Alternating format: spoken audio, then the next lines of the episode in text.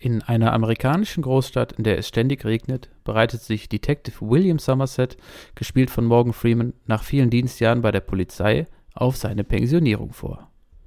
In der letzten Woche vor seinem wohlverdienten Ruhestand wird ihm sein Nachfolger Detective Mills, dargestellt von Brad Pitt, als Partner zugewiesen. Mills ist gerade gemeinsam mit seiner Frau Tracy, die von Gwyneth Paltrow verkörpert wird, in die Stadt gezogen.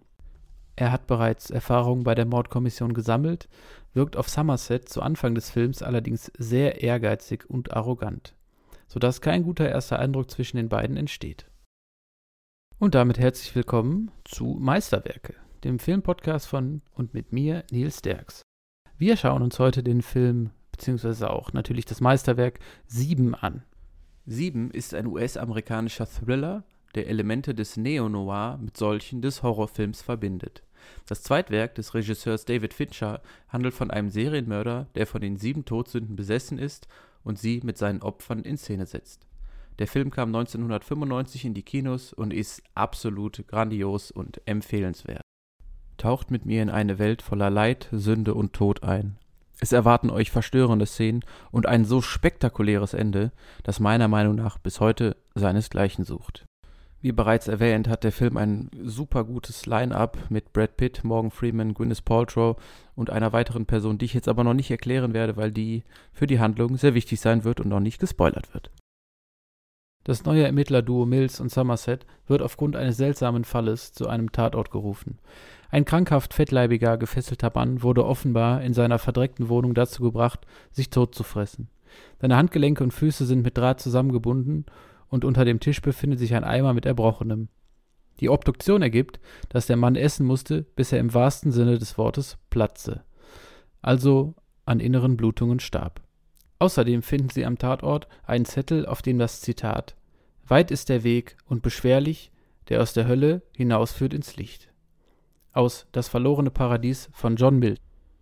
Aufgrund der vorhandenen Spannung zwischen Mills und Somerset setzt der Polizeikapitän Mills auf einen anderen Fall an. Ein prominenter Anwalt ist tot. In seinem Büro wurde er brutal gefoltert und obendrein noch gezwungen, Teile seines Körpers abzuschneiden. Der Anwalt erliegt daraufhin an den Folgen dieser Selbstverstümmelung. Auf dem Teppich im Büro steht mit Blut das Wort Habsucht geschrieben. Während Mills das Büro des Anwalts untersucht, begutachtet Somerset den ersten Tatort erneut und entdeckt an einer Wand das Wort Maßlosigkeit. Es wurde mit Körperfett hinter den Kühlschrank geschrieben. Seine These, die beiden Morde hängen zusammen und wurden von derselben Person begangen.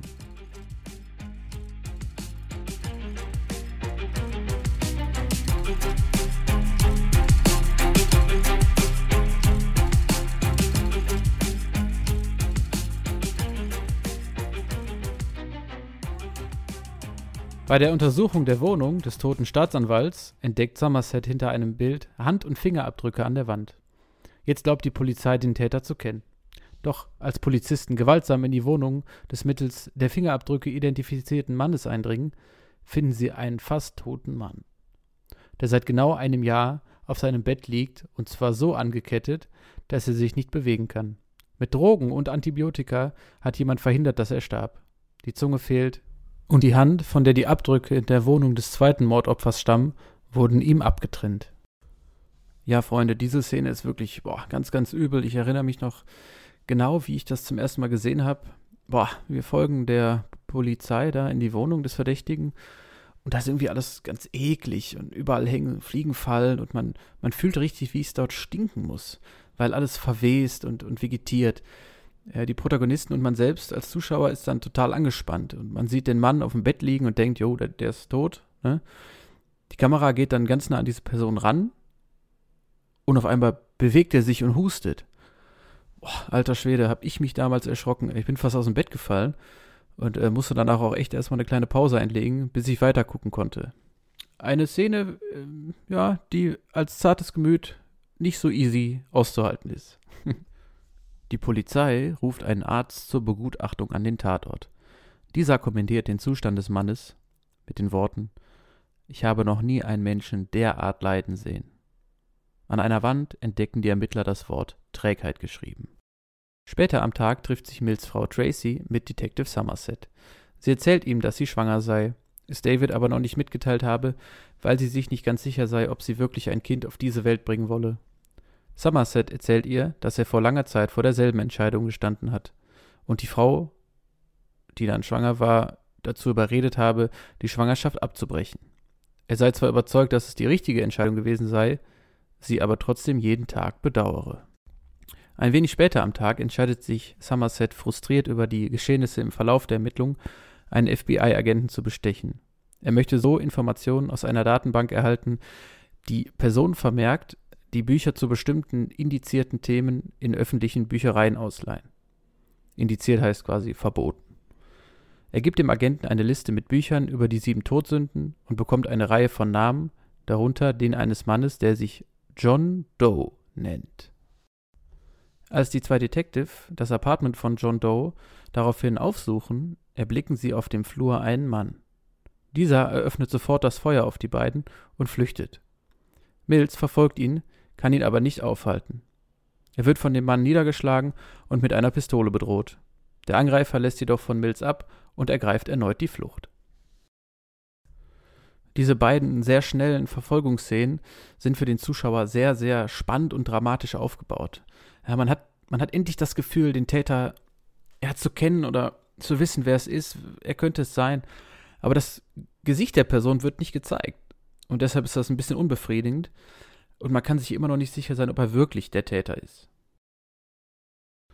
Nach der gescheiterten Verfolgungsjagd gehen die beiden in die Wohnung des Mannes. Dort entdecken sie eine Dunkelkammer zur Entwicklung von Fotos und eine Art Schrein mit Zeugnissen seiner bisherigen Morde. Zwischen diesen Dokumenten finden Somerset und Mills auch Hinweise auf mögliche zukünftige Opfer, darunter auch das Foto einer blonden Frau, die eine Prostituierte zu sein scheint. Des Weiteren finden sie die Quittung aus einem Fetischgeschäft über die Sonderanfertigung eines mit scharfer Klinge versehenen Sexspielzeugs, also quasi ein, eine Art Dildo mit einem Messer vorne dran.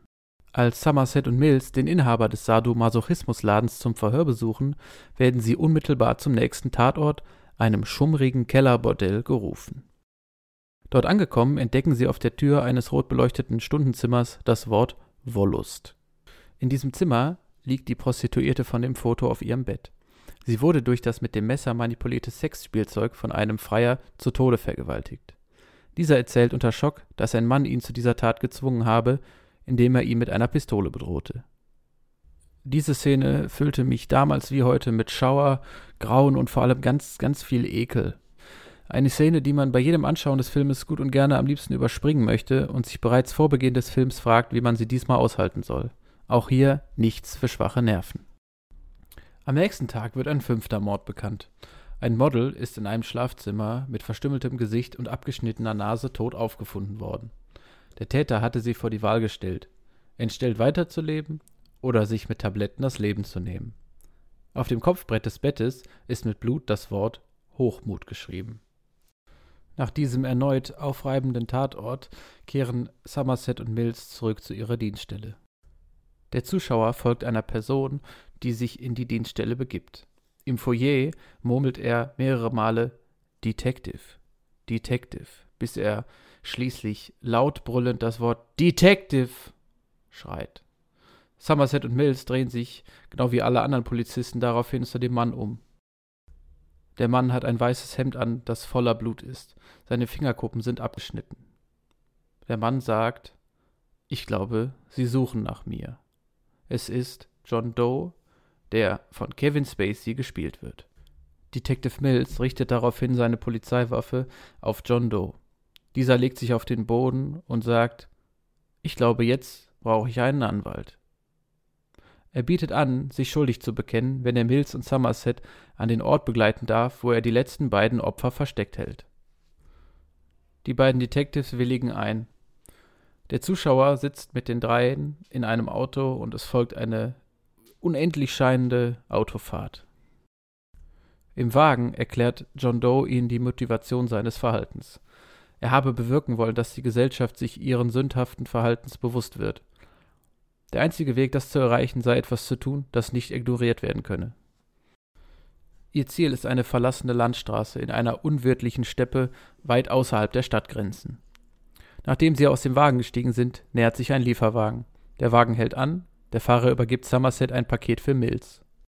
Verwirrt, schockiert und richtig sauer fragt Mills John Doe immer wieder, was ist in dem Paket? Was ist in dem Paket? Er öffnet es und findet den abgetrennten Kopf seiner Ehefrau Tracy. John Doe habe sich das normale Leben von Mills und Tracy gewünscht, sie darum beneidet, also Todsünde Neid, weil er es nicht haben konnte und sich selbst darum als Verkörperung des Neids gesehen habe. Mills erfährt von Doe außerdem, dass seine Frau schwanger war. Die bezahlten Hinweise über Mills Lebensumstände, die sich dieser besorgt hat, indem er sich als anonymer Reporter ausgegeben hatte, ermöglichten Doe die Begehung des Mordes an Tracy. Entsetzt, verzweifelt und rasend vor Wut erschießt Mills letztlich John Doe. Detective Somerset hatte immer gesagt, wenn er ihn jetzt erschieße, dann hätte er gewonnen. John Doe wird so nämlich zur Verkörperung der letzten verbliebenen Todsünde, des Zorns. Und hat das Spiel seiner kranken Tat somit quasi gewonnen. David Mills wird daraufhin festgenommen. Der Film endet mit einem Zitat von Somerset. Ernest Hemingway hat mal geschrieben, die Welt ist so schön und wert, dass man um sie kämpft. Dem zweiten Teil stimme ich zu. Das war die Inhaltsangabe des Films 7. Ich hoffe, ja, das hat euch jetzt nicht zu sehr schockiert. Mich hat der Film damals sowas von umgehauen, als ich ihn das erste Mal gesehen habe und tut es auch jedes Mal wieder. Auch wenn man das Ende dann natürlich kennt und die Umstände, aber diese ganzen Szenen, diese, diese furchtbaren Sachen, die prägen sich wirklich ein und haben sich so sehr in meinen Kopf gebrannt, dass ich sagen kann, dieser Film ist ein absolutes Meisterwerk. David Fincher hat da was ganz Tolles auf die Beine gestellt. Die Schauspieler sind super, die Story ist super, die Kameraführung, die Dramatik, alles ist von vorne bis hinten perfekt durchdacht und umgesetzt. Dann diese ganze Geschichte mit den Todsünden, die Kritik an der Gesellschaft. Überragender Film. Unbedingt anschauen, wenn ihr es noch nicht getan habt. Oder ich habe euch jetzt vielleicht Lust gemacht, diesen Film nochmal anzuschauen oder auch das erste Mal. Super gut, erschreckend und ein Film, der auf jeden Fall im Gedächtnis bleibt. Jetzt folgen noch ein paar Themen bzw. Stilmittel, zum Beispiel zur Zahlensymbolik.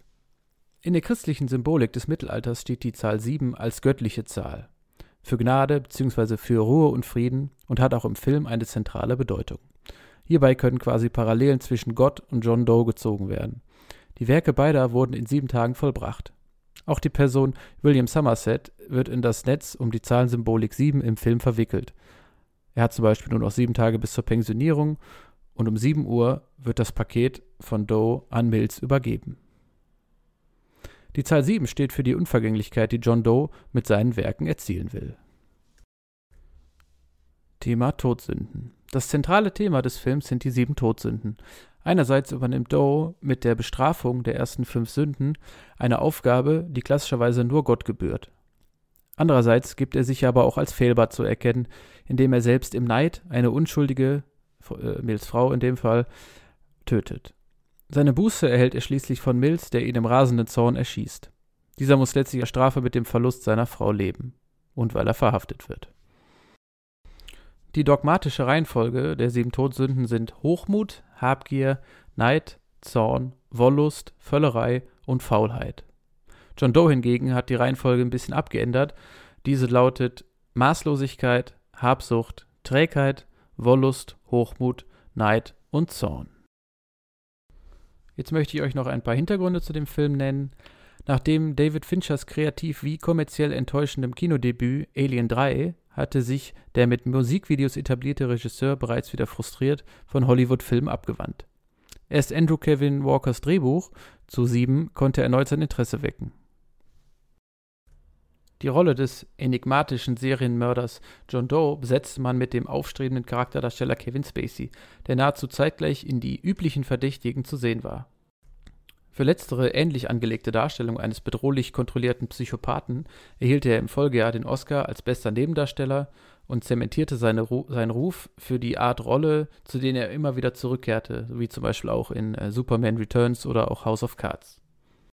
Ursprünglich war Denzel Washington für die Rolle des Detective Mills vorgesehen, er lehnte jedoch ab. In der Szene, in der Mills John Doe jagt, stürzte Brad Pitt und brach sich dabei den Arm. Der Unfall wurde so ins Skript eingearbeitet, weil es sehr authentisch wirkte. Morgan Freemans Sohn Alfonso spielte im Film als Kriminologe mit. Der Name Kevin Spacey wurde absichtlich aus dem Vorspann entfernt, damit das Publikum später von der Identität des Mörders überrascht wird. Haben sie gut gemacht, wie ich finde. Alle handgeschriebenen Bücher des Mörders, die man im Film sieht, wogen, wurden für den Film eigens geschrieben. Die Fertigstellung dafür dauerte circa zwei Monate. Die Schauspielerin Robin Wright sprach für die Rolle der Tracy Mills vor, verlor aber gegen Gwyneth Paltrow. Im Jahr 2017 erhielt Wright eine Emmy-Nominierung für House of Cards, das von David Fincher produziert und an Netflix verkauft wurde. Dort spielt übrigens auch Kevin Spacey den Bösewicht und Ehemann und Ehemann von Robin Wright. Und zu guter Letzt, die Studiobosse waren gegen das Ende des Films, aber Brad Pitt und Morgan Freeman weigerten sich, den Film zu promoten, wenn sie ihn ändern würden. Gute Idee, Männer. Habt ihr, habt gut gemacht. Mein guter Freund Daniel gab mir den Tipp, doch meine Lieblingsszene zu nennen, und den möchte ich jetzt gerne mal wahr machen. Danke, Daniel, für die, für die Idee. Meine Lieblingsszene ist mit Abstand die, wo der Polizeikapitän bei Somerset und Mills im Büro sitzt. Äh, das Kl Telefon klingelt, er geht dran und sagt einfach nur: Wer ruft mich hier eigentlich an? und legt sofort wieder auf. Köstlich. Und damit sind wir auch schon am Ende dieser Folge von Meisterwerke zum Film 7. Ich hoffe, er hat euch gefallen. Lasst mir gerne ein Feedback da über meisterwerke.podcast.gmail.com, da würde ich mich sehr freuen. Äh, ich bin mittlerweile auch bei Instagram zu finden. Wenn ihr da Interesse habt, würde ich mich euch darüber freuen. Ich wünsche euch eine schöne Zeit, alles Gute und bis zur nächsten Folge. Euer Nils.